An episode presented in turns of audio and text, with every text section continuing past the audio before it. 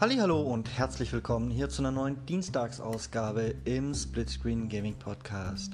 Wie jeden Dienstag bin ich der Michael und wie fast jeden Dienstag habe ich ein Review für euch mitgebracht und damit habe ich mich selbst ein bisschen überrascht, denn ich reviewe Party Panic und Party Panic hatte ich davor selbst nicht so auf dem Schirm, obwohl es das auf dem PC via Steam schon seit 2017 gibt. Wie dem auch sei, seit dem 21.08.2020, also ganz, ganz frisch, gibt es das auch auf der Xbox One und das gibt es auch auf der PlayStation 4. Das etwa 1,5 GB große Spiel von Everglow Interactive bietet, nun, ich kürze das mal wieder extrem ab, wie es so ist, mit der Tür ins Haus fallen, theoretisch ein besseres Mario Party Erlebnis, beziehungsweise das meiner Meinung nach fast einzigste Mario Party Erlebnis, das abseits von Nintendo Konsolen funktioniert. Und ja, es gibt tatsächlich mehr als den klassischen Mario Party Modus, aber fangen wir von vorne an. Im Kern der ganzen Sache stehen 30 Minispiele. Diese kann man in einem Party-Modus online gegeneinander spielen. Dann reiht sich einfach Minispiel an Minispiel aneinander und wer zuerst x Punkte gewonnen hat insgesamt, der hat das Spiel gewonnen. Ähm, es gibt aber auch tatsächlich einen Brettspielmodus. Da gibt es zurzeit zwei verschiedene Bretter zur Auswahl und das ist eben das klassische Mario Party Erlebnis und man muss sagen, es ist schon ziemlich dreist kopiert eigentlich. Mal abgesehen davon, dass die Figuren selbst gesteuert werden müssen, wenn sie übers Brett laufen, ähm, ist es halt wirklich eins zu eins Mario Party. Ihr lauft übers Brett, ihr sammelt irgendwelche Münzen ein. Von diesen Münzen könnt ihr euch an bestimmten Stellen naja, kleine Trophäen kaufen und wer am Ende des Spiels genug Trophäen hat, der gewinnt. Es gibt verschiedene Ereignisfelder, wie zum Beispiel Kampfspiele hießen die in Mario Party, wo jeder einen Teil seiner Münzen einsetzen muss. Es gibt am Ende jeder Runde, also wenn jeder einmal gezogen ist, sowieso ein Minispiel. Und es gibt, naja, andere diverse Dinge, die man aus Mario Party kennt. Sowas wie spezielle Würfel, den Doppelwürfel. Es gibt Fallen, die man irgendwo auf einem Feld platzieren kann, wenn da jemand anderes drauf tritt. Und so weiter und so fort. Es ist recht dreist kopiert. Selbst am Ende der Runde gibt es nochmal extra Punkte für den Sieger der meisten Minispiele und den der am meisten Münzen geklaut hat und ja, solche Dinge eben. Wer Mario Party schon mal gespielt hat, der wird das alles irgendwie ziemlich deutlich kennen. Dann bietet Party Panic noch zwei weitere Modi. Einmal ist es der Abenteuermodus. Im Abenteuermodus erkundet man so eine kleine Open World, kann da mit dieser wahrscheinlich gewollt eher miesen Physik kleine Aufgaben erfüllen und kann irgendwelche Trophäen freischalten und zurückbringen. Und ja, das ist so viel gemeinsames Erkunden in langweiligen, in wirklich sehr langweiligen Stunden ganz nett. Aber es ist definitiv nicht das Herzstück dieses Spiels. Ähm, und es gibt den Spießrutenlauf auf Deutsch, auf Englisch The Gauntlet. Und das geht schon so ein bisschen, obwohl es das schon viel länger gibt als Fall Guys, in Richtung Fall Guys. Ähm, nur ein bisschen wohlgemerkt. Ihr könnt das auch mit maximal drei anderen, also insgesamt zu viert spielen. Und da gilt es dann eben so einen Parcours als erster zu überwinden. Man kann einstellen, wie viele Hindernisse es geben soll, hintereinander gereiht und das macht das Spiel dann zufällig. Es gibt verschiedene Hindernisarten. Es ist echt unmöglich zu sagen, ob ich schon alle gesehen habe, weil ich dachte mal, ich hätte alle gesehen, dann kam doch wieder Neues ums Eck und so. Ähm, ja, die Reiter spielen dann hintereinander. Das können relativ einfache Hindernisse sein, wie irgendwelche großen Felsbrocken, die von rechts nach links, von links nach rechts über den Bildschirm rollen und wo ihr durchkommen müsst oder Äxte, die da hin und her schwingen. Es gibt auch schwere Hindernisse, wo Stacheln aus dem Boden schießen und so. Und nun, ihr müsst immer ein Hindernis schaffen, um einen Checkpoint zu kriegen. Und wenn ihr irgendwo sterbt, runtergeworfen werdet, sonst was, werdet ihr zum nächsten Checkpoint zurückgesetzt. Und das Ziel ist es eben als erster von den Vieren anzukommen. Das Ganze klingt jetzt nicht ganz so umfangreich, ist aber tatsächlich, wenn ich mir das so anschaue, in der Summe, in der Summe ein gutes Stück mehr als ein Mario Party. Klar, Mario Party hat meistens ein paar Minispiele mehr, wahrscheinlich ungefähr doppelt so viele. Aber Mario Party hat beispielsweise keine Open World zu erkunden. Bei Open World ist ein sehr großes Wort. Mario Party hat nicht den Gauntlet und das Wichtigste, Mario Party lässt sich nicht anständig online gegeneinander spielen. Hier habt ihr ein Party Panic Matchmaking. Ihr könnt gegen irgendwelche Randoms online spielen. Ihr könnt mit euren Freunden online spielen. Ihr könnt, und da ist mir eben das Herz aufgegangen, ihr könnt das machen, ohne im gleichen Raum sitzen zu müssen. Und obwohl das im gleichen Raum sitzen für Mario Party immer auch ein Reiz war, ist es halt teilweise relativ schwer, die Zockerkumpels aus ganz Deutschland mal eben ins eigene Wohnzimmer zu holen. Und das lässt sich trotzdem spielen und das finde ich sehr gut. Nintendo, bitte einmal abschauen. Dann gebe ich vielleicht Mario Party mal wieder eine Chance. Ja. Wie funktioniert denn das Ganze? Ähm, es funktioniert wechselhaft bis gut. Die Qualität der verschiedenen Minispiele ist relativ unterschiedlich. Manche könnten auch eins zu eins Mario Party kopiert sein.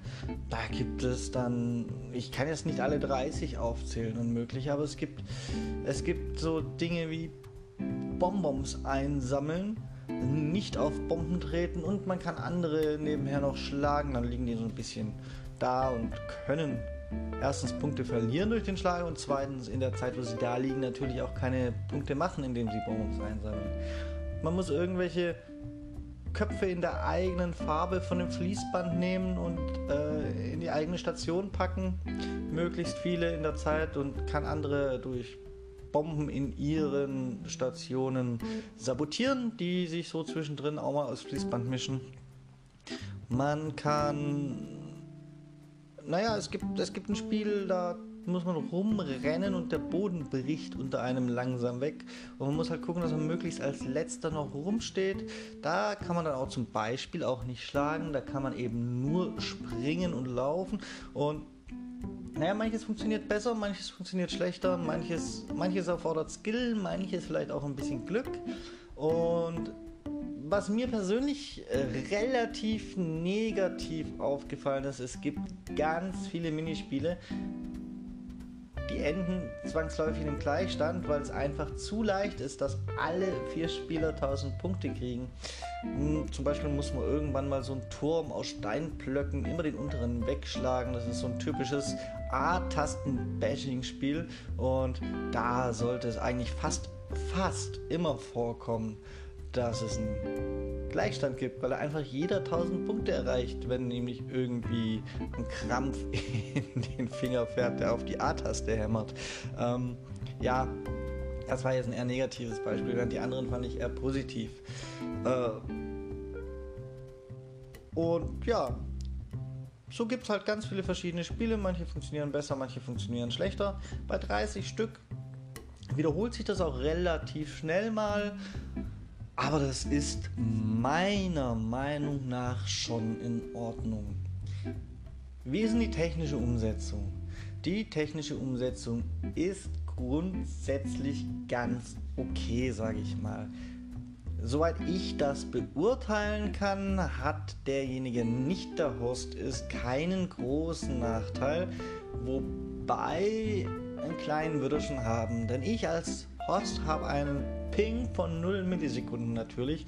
Und meine Partnerin, die im gleichen Raum sitzt, hatte tatsächlich einen 3 Millisekunden Ping.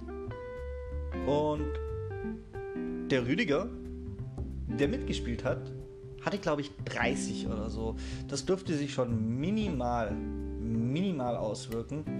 Aber erstens minimal und zweitens, come on, es ist ein Partyspiel. Also da muss man nicht so schwitzen wie in Call of Duty, wo dann die 30 Millisekunden Ping-Unterschied halt schon einen Unterschied gemacht hätten. Ich gehe davon aus, es dürfte in den allermeisten Fällen ganz gut sein. Es ist nichts Negatives aufgefallen. Sage ich jetzt einfach mal so. Was negativ aufgefallen ist, das Spiel hat sich während meiner Spielsessions zweimal aufgehängt. Einmal bei mir selbst, da war die erste Brettspielrunde dann direkt für alle erledigt. Und einmal bei meiner Partnerin, da sie nicht raus war, ist nur sie rausgeflogen und wurde durch einen Bot ersetzt, aber für sie war das auch unspaßig und erledigt. Ähm, ich weiß jetzt nicht, ob das ein Zufall war, dass es jedes Mal genau dann war, aber es war jedes Mal zum Start eines bestimmten Minispiels.